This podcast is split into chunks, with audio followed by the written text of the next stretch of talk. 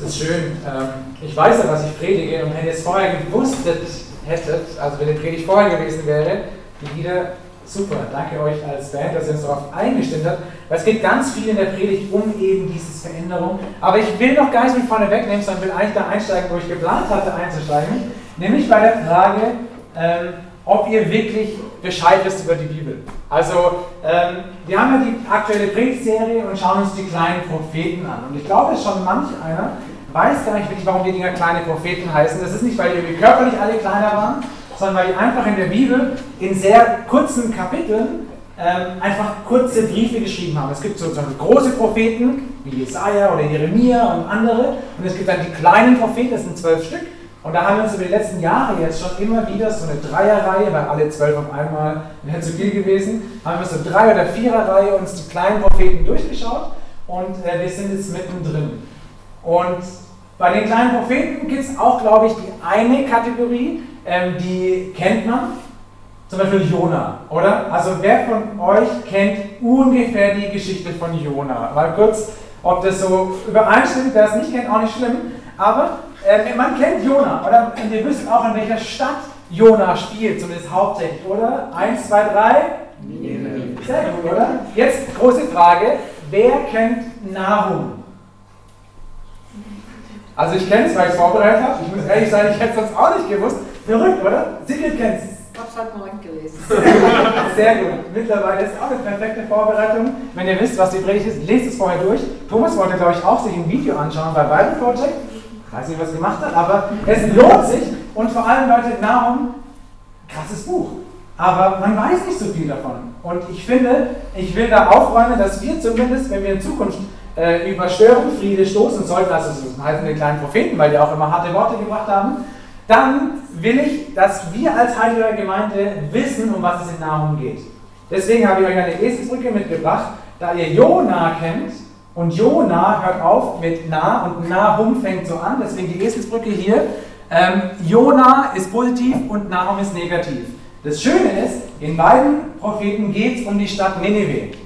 Okay, also Jona dreht sich um Ninive, für die, die es vielleicht auch wieder vergessen haben sollten oder nicht mehr ganz so gut wissen. Das ist die Geschichte, wo eine Stadt quasi anfängt, Dinge zu tun, die Gott nicht gefallen. Und ähm, Gott schickt den Propheten Jona und sagt, räum da mal auf, predige mal ordentlich durch, damit die wieder auf ordentliche Bahnen kommen. Und deswegen, Ninive macht es tatsächlich. Und bei Jona ist sehr positiv von Ninive die Rede. Im Buch Nahum, also Jo Nahum, das spielt äh, 100 bis 150 Jahre nach der Szene, dass die Stadt alle auf die Knie gehen, alle sagen, Herr, du hast tatsächlich das Recht, in mein Leben zu sprechen. Bei Nahum passiert das, dass die Stadt, die eigentlich sich zu Gott zugewendet hat, wieder sehr böse geworden ist. Und die total grausam sind und furchtbar, ich will gleich ein paar Sachen zitieren. Und deswegen, bei Nahum ist auch Ninive die Hauptstadt, oder da geht es um Ninive, aber eben es wird Gericht gesprochen, also da wird ziemlich brutal von Gott gesagt. Flo hat es ja vorhin vorgelesen, die Passagen, dass Vernichtung da ist und, und dass es so nicht weitergehen kann. Und in den vier Kapiteln, glaube ich, sind es bei Jona, dieses Positive, und drei Kapitel bei Naum, die quasi die Stadt vernichten und einfach nur erzählen, wie schlimm es dieser Stadt gehen wird, die sich wieder entschieden hat, ohne Gott zu leben. Okay, also so gut Jona merken, dann wisst ihr auch Nahrung. Aber jetzt Nineveh. Ähm, ich glaube, es lohnt sich, wenn man ein bisschen mehr Bescheid weiß über solche Städte, die sogar zwei ganze kleine Propheten bekommen haben, deswegen eine kleine Bibelkunde. Ähm, das hier ist das Assyrische Reich. Ähm, sehr wichtig, also hier, das ist hier Euphrat und Tigris, das sind so Flüsse, hier ist der Jordan geht hier hoch. Okay, und immer da, wo quasi Wasser ist, da ist Leben, der Rest hier unten ist Wüste. Und dementsprechend ist das Reich auch so wie eine Banane oder wie ein Halbmond geformt, weil er sich am fruchtbaren Halbmond entlang schlängelt, so nennt sich dieser Bereich. Und Assyrien war so die erste Großmacht, die ähm, damals so aufkam. So ein Verbund von ganz vielen Mächten, die haben bis Ägypten runter haben die regiert. Und hier oben drin, am Tigris mittendran, ist die Stadt Ninive. Die Stadt Ninive ist ähm, im Vergleich zu anderen Städten gigantisch. Also normalerweise, wenn man eine Bibel von Städten liest, muss man seine Stadt sehr, sehr klein denken, damit man an dem biblischen Verständnis dran ist. Zum Beispiel ist das hier oben Jericho. Okay, also pass auf, das hier, was man so abgesetzt sieht, ist aktuelles Luftfoto. Das ist die Stadt Ninive. Okay, das hier ist Jericho. Jericho ist eine Riesenstadt in der Bibel. Da wird beschrieben von den tollen Mauern. Die ist tatsächlich so groß wie der Bismarckplatz. Okay, von den 200 Meter, 250 mal 200. Also nicht wirklich groß im Verständnis von uns, aber damals ist es eine gigantische Stadt gewesen. Jetzt nehmen wir mal Jericho, äh, nee, stopp, Jerusalem, das ist der Bereich hier. Der ist schon mal so ein Kilometer, so lang, so 500 breit. Das ist eine noch größere Stadt. Und die einzunehmen, brutal. Okay, das sind Städte. So, und jetzt beschreibt uns die Bibel von Ninive. Und ich weiß nicht, ob du wusstest, dass Ninive im Vergleich zu Jerusalem zehnmal so groß ist, Vergleich zu Jericho, keine Ahnung, vielleicht so hundertmal so groß. Das ist krass. Du hast hier dann so vier Kilometer, so einen halben, nochmal hier vier hoch und zwei hier entlang. Das ist eine Stadt, wie sie kaum vergleichbar ist. Hier mal so eine Nachzeichnung von so einem spanischen Künstler. Ähm, das hier ist der Tigris, den man einfach einmal umgeleitet hat. Da hat man in die Stadt rein Dinge gebaut. Das Ganze war auf einer großen, kilometerlangen Insel quasi und nur, per, nur begehbar, wenn man irgendwie über den 45 Meter breiten Graben kam. Dann kommen nochmal 30 Meter hohe Mauern hoch, 18 Meter dick. Das, ist, das sind Dimensionen. Ähm, wahrscheinlich wäre irgendwie Jericho das hier gewesen. So, und es ist echt eine große Stadt, wirklich eine große Stadt. Sagt auch die Bibel, aber im Verhältnis zu Nineveh natürlich nichts. So, großes Reich, große Stadt, Menschen, die mit Gott ganze Sache gemacht haben. Aber jetzt ist es natürlich so, wenn du eine Stadt bist, aber Jona wird auch beschrieben, dass er drei Tage könnte man durchlaufen. Also der muss sehr langsam gelaufen sein, manche vermuten, dass es auch außenrum gedacht ist oder mit samt Ländereien, auf jeden Fall, große Stadt kam an. Jetzt ist entscheidend, dass eine Stadt, die na, zum Teil auch Hauptstadt von diesem gesamten Reich war und um ihre Kraft wusste, dass die mit einem Problem zu kämpfen hat. Und das geht vielen Menschen so, oder auch Städten, die irgendwie erfolgreich sind oder die groß sind oder im Vergleich zu anderen einfach stärker sind, dass die Stadt oder die Menschen plötzlich merken, boah, wir sind was, wir sind eine Stadt, da kommt keiner rein und das, wir sind von dem ganzen Reich wie Assyrer, wir haben es drauf und wir unterjochen die ganzen anderen Völker. Und es ist brutal, was über dieses Volk beschrieben wird. Und es gibt ja auch so archäologische Funde und Forschungen und es gibt hier einen König, der heißt Assur-Nasir-Pal II. Und er selber beschreibt, das ist kein Bibelzitat, was ich vorlese, sondern einfach ein Zitat von, von einer Keilenschrift, die man gefunden hat, wo er selber sein Volk beschreibt. Einen Pfeiler errichtete ich bei ihrem Stadttore. Da erzählt er, wie er mit so einer anderen Stadt umgeht. Den großen anderen Mächtigen, so viele sie waren, zog ich die Haut ab. Ich belegte damit die Pfeiler. Die einen hing ich auf am Pfeiler, die anderen steckte ich auf die Pfähle, den Rebellen schnitt ich die Glieder viele Gefangene verbrannte ich im Feuer, viele Männer nahm ich lebend gefangen. Das ist mal einer, der weiß um seine Kraft. Ich habe die, ich habe Pfähle aufgebaut, ich habe die Menschen da hingehängt, ich habe sie gehäutet. Das ist brutal eigentlich, oder? Aber das Selbstverständnis von dem König, wie er da über sich selber redet, das ist mal hier, der hat echt Mut. Und auch zu Recht wahrscheinlich. Und wir finden ähm, hier dann eine andere, das ist vom Britischen Museum, das erkennt man nicht ganz so gut, wo die, ja, wo die denen die Glieder abschneiden und so weiter. Also auf jeden Fall, die haben sehr gewusst, was sie können und waren sehr, sehr stolz, sehr hochmütig. Und alles andere als die gleiche Stadt, die nur 100 Jahre zuvor gesagt hat, Gott, was wir eigentlich gerade machen, ist brutal. Wir, wir vernichten Völker, wir machen Menschen kaputt, wir, wir unterdrücken andere und sie haben gemerkt auf die Botschaft von Jona damals, so kann es nicht weitergehen, und haben sich bekehrt, haben sich umgekehrt, haben sich Gott wieder zugewandt. Aber nur in Anführungszeichen 100 Jahre später wieder komplett Brutalität durch und durch. Das ist das Setting, wo dann Nahum auftritt. Für die ähm, Profis, Nahum übersetzt heißt Trost. Und er bringt nicht nur Trost, aber Flo hat es ja vorhin schon vorgelesen, ganz viel Gericht und ein bisschen Trost steckt in dem Buch drin. Und ich will euch ein bisschen hineinnehmen, dass wir mal sehen, was für Zitate wir hier finden. Da heißt es wie folgt.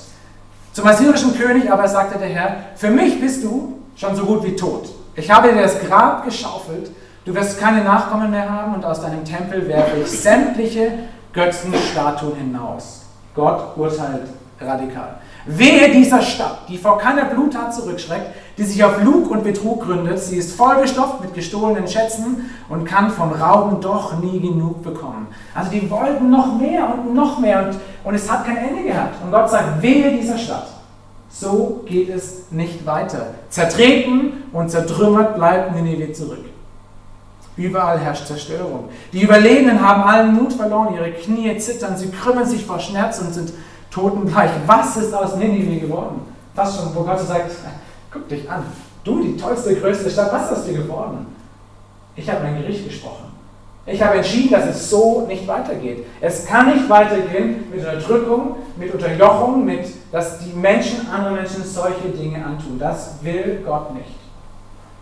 Das will er nicht. Da ist es so deutlich, dass sagt, das kann so nicht sein. Neben dem Gericht kommt aber auch Hoffnung. Nicht für die grausamen Leute, sondern für die, die unterdrückt werden. Weil wenn ein Volk auftritt, gibt es immer Menschen, die unterdrückt werden. Das waren zum Beispiel auch die Israeliten, Gottes eigenes Volk, seine Leute. Und da hat Gott diesen Menschen über Nahrung Folgendes zugesagt. Und doch ist der Herr voller Güte. Er kennt alle, die ihm vertrauen und ist für sie, also die ihm vertrauen, eine Zuflucht in Zeiten der Not. Seht, über die Berge kommt ein Bote, der eine gute Nachricht bringt. Jetzt ist Friede. Feiert wieder eure Feste, ihr Menschen von Juda. Das ist der Südteil von Israel. Erfüllt die Versprechen, die ihr Gott gegeben habt. Der furchtbare Feind, der alles verwüstet hat, wird nie mehr über euer Land herfallen, denn er ist endgültig besiegt. Okay, also wir merken in dem Buch, es sind nur drei Kapitel, es lohnt sich durchzulesen, es geht schnell, kann Sigrid bestätigen. Da ist so viel, wo Gott sagt, so geht es nicht weiter. Und ein bisschen, aber so mächtig, umso toller, Hoffnung für die Unterdrückten. Ich will es in zwei Worte zusammenfassen. Wenn ihr nicht nur wissen wollt, dass Jona und Naomi Ninive spielen, sondern was geht's, dann nenne ich diesen Satz. Gericht für Unterdrücker und Hoffnung für Unterdrückte. Und ich finde, das ist so, das ist Nahum.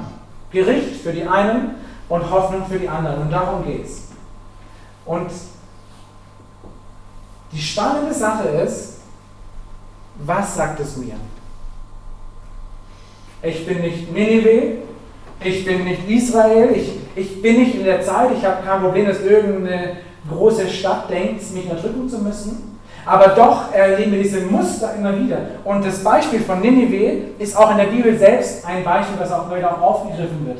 Und wo auch gezeigt wird, dass das so ein Sinnbild ist, was wir natürlich auch noch heute übertragen können, weil Gott noch heute der gleiche ist. Und deswegen ist mir ganz wichtig, dass wir da hineinschauen und dass wir Dinge rausziehen. Und es sind drei Punkte, die mir hier sehr wichtig geworden sind. Auf der einen Seite der erste Punkt, Hoffnung.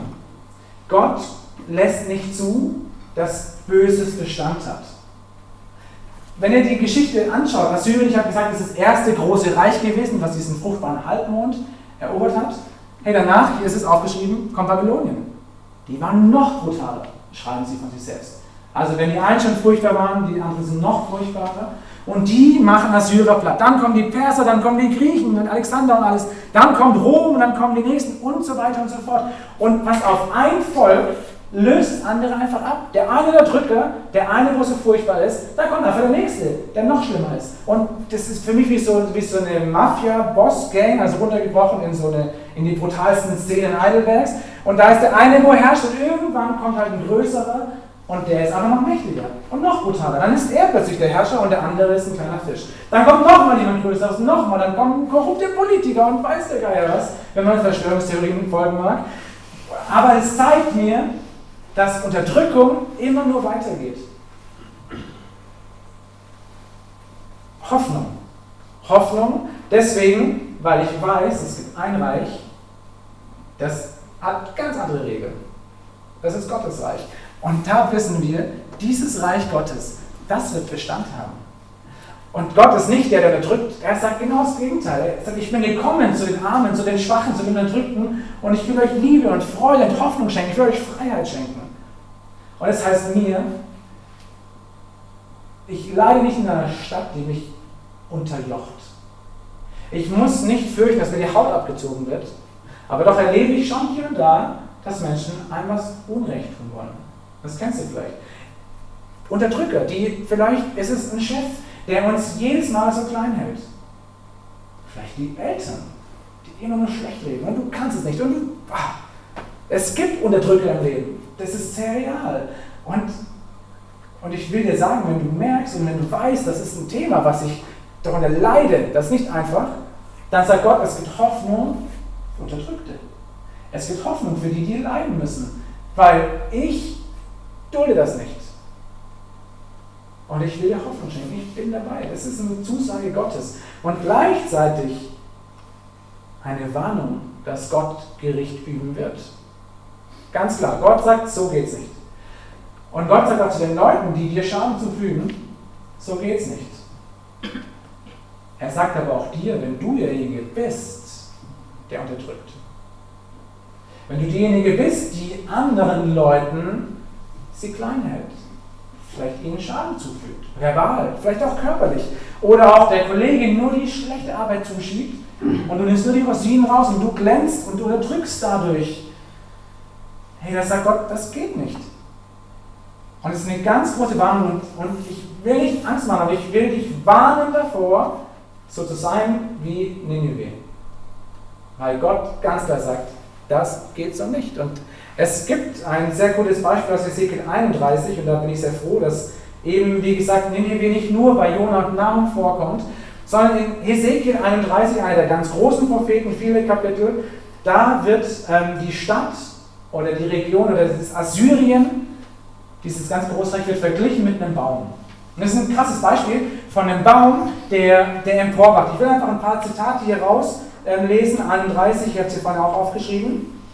Siehe, Assur war wie eine Zeder, das ist der fette große Baum, auf dem Libanon. Mit schönen Zweigen, einem schattigen Dickicht, von hohem Wuchs groß gewachsen. Seine Wipfel waren zwischen den Wolken. Die Wasser zogen ihn groß, die Flut machte ihn hoch, ihre Ströme ringsumher entsandte Kanäle zu allen anderen Bäumen des Feldes.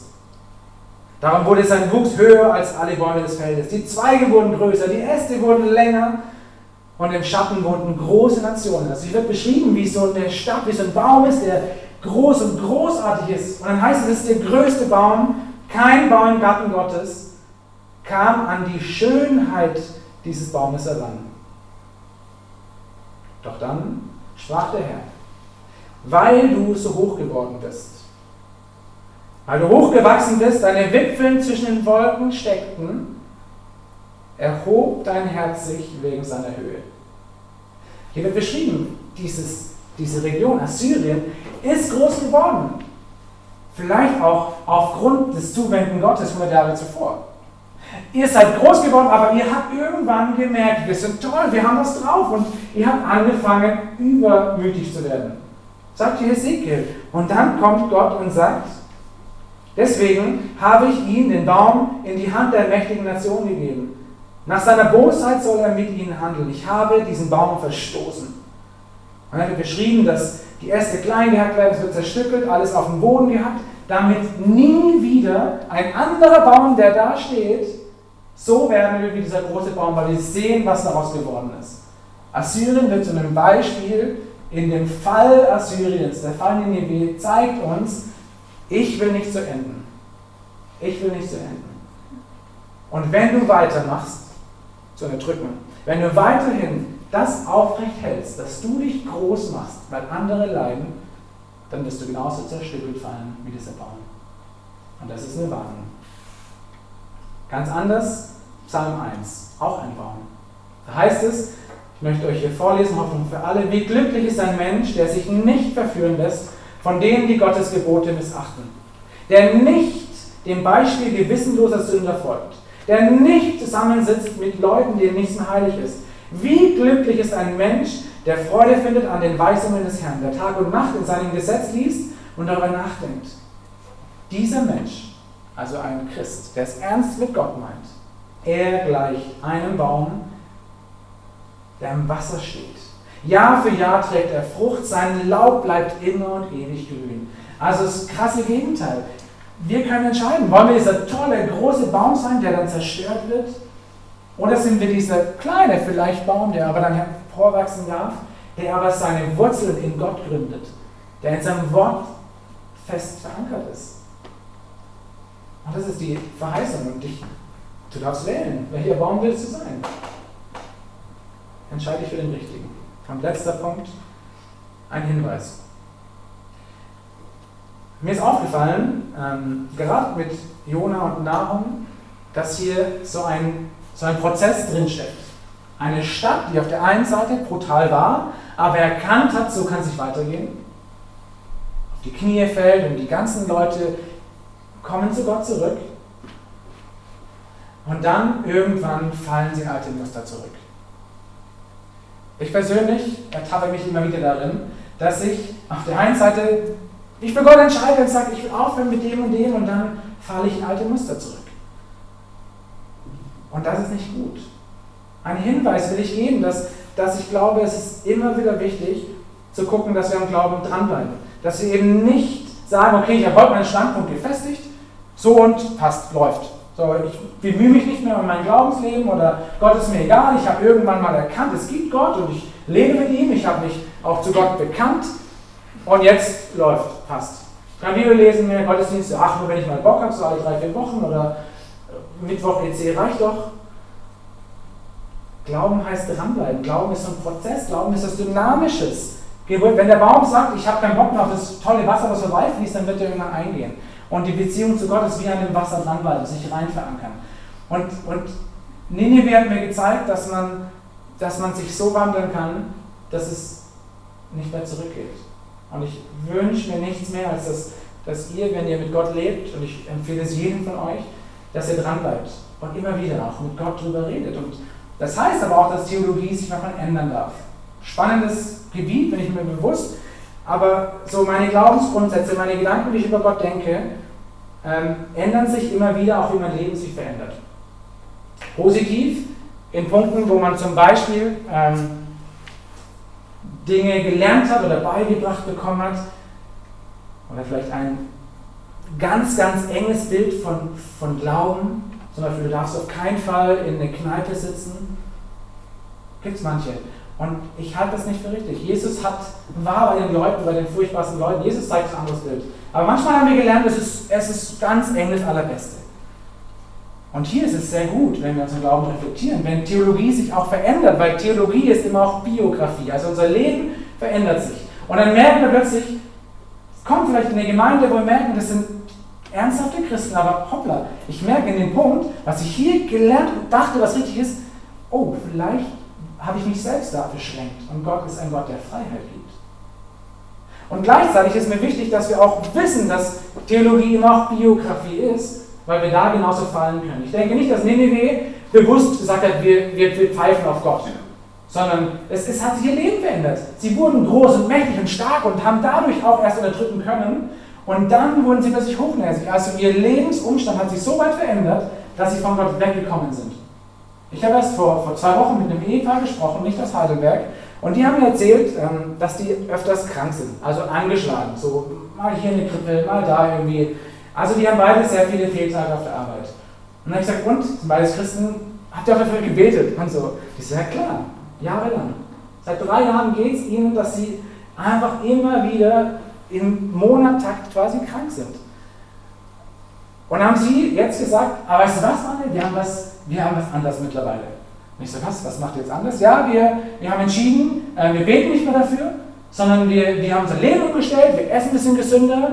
Ähm, wir wissen immer noch nicht, die haben auch Ärzte besucht und, und gerade er hat auch irgendeine Immunsache und er weiß nicht, was Sache ist.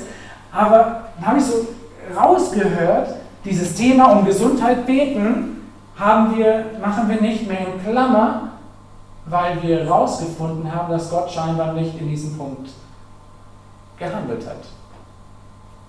Was ich daran sehr schade finde, oder was ich verstehen kann, sagen wir mal so, ist, dass, dass Leute irgendwann frustriert sind. Wer mal jahrelang betet und es tut sie nichts, der weiß, wie anstrengend es ist.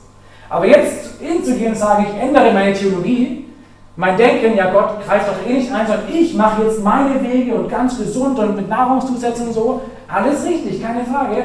Aber dann plötzlich das andere, was Gott betrifft, einfach wegstreichen, halte ich für falsch. Und passt bitte auf, dass eure veränderten Lebenspunkte nicht dazu führen, dass ihr plötzlich Dinge tut und denkt, die ihr vor zehn Jahren nicht so denken konntet. Nur weil eine Gesellschaft jetzt heute sagt, zieht zusammen, habt Sex vor der Ehe, heißt es noch lange nicht, dass es Gottes Weg ist. Das ist so ein Quatsch. Aber mein Leben hat sich verändert. Das ist nicht gut.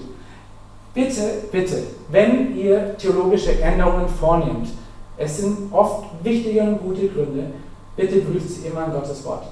Und zwar ausführlich. Und nicht, weil ihr es denkt, es ist anders besser, sondern weil wirklich mit dem Verständnis der Bibel ihr gemerkt habt, ich habe ja vielleicht zu eng gedacht und es ist dran, was aufzubrechen. Aber lasst nicht Dinge passieren, die nicht mehr in Gottes Horizont sind. Weil dann sind wir wie eine Stadt, die sich zu Gott bekehrt hat und 100 Jahre später vernichtet wird. Ich will schließen und euch Mut machen, dass wir nicht wie Nineveh werden, nicht wie Nineveh in Nahum beschrieben wird, sondern dass wir trotz allen Schwierigkeiten, trotz allen Fallen, die im Leben lauern, trotz allem Hochmut und Übermut, der manchmal auch einfach kommt, weil wir vielleicht Erfolg haben, dass wir nicht darauf hereinfallen, sondern dass wir immer Menschen sind, die an Gott ganz fest verankert sind und die wissen, dass das einzige Reich, was Bestand hat, nicht Erdrückung, nicht Herrschaft, nicht, nicht ich bin toll, weil andere klein gehalten werden, sondern ich bin toll, weil ich einen tollen Gott habe, der mir ein tolles Leben versprochen hat. Deswegen halt auch in Erdrückung, aber wisst um die Hoffnung als Unterdrückte. Das ist Namen. Lass uns beten.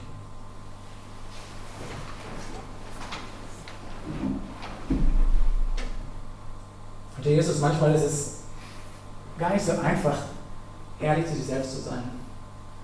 Ehrlich zu sich selbst zu sein, dass man tatsächlich selber so ein Unterdrücker ist. Dass man eine ist, die andere klein hält. Ich möchte dich bitten um wache Augen, dass wir in der kommenden Zeit immer wieder uns auch fragen dürfen, wo leiden Menschen unter mir? Wo kommen Menschen nicht zur Entfaltung, die sie verdient haben, weil ich ihnen vielleicht die Bühne klaue? Wo schiebe ich meine lästige Arbeit auf andere ab und sie haben schon so viel und kriegen noch mehr drauf und, und ich habe Freiheit und kann aufblühen, aber sie gehen kaputt. Möchte ich bitten für jeden von uns, der Unterdrücker ist, dass wir es nicht mehr tun und dass wir da dieses warnende Bild, was du so klar vor Augen hast, dass wir es uns zu Herzen nehmen. Dass wir diesen kaputten Baum anschauen, der von dir klein gehabt wurde, weil er übermütig wurde und dieses Zeichen wahrnehmen, es nicht zu tun.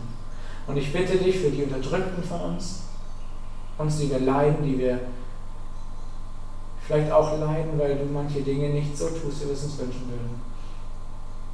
Weil wir leiden, weil andere Menschen uns unterdrücken.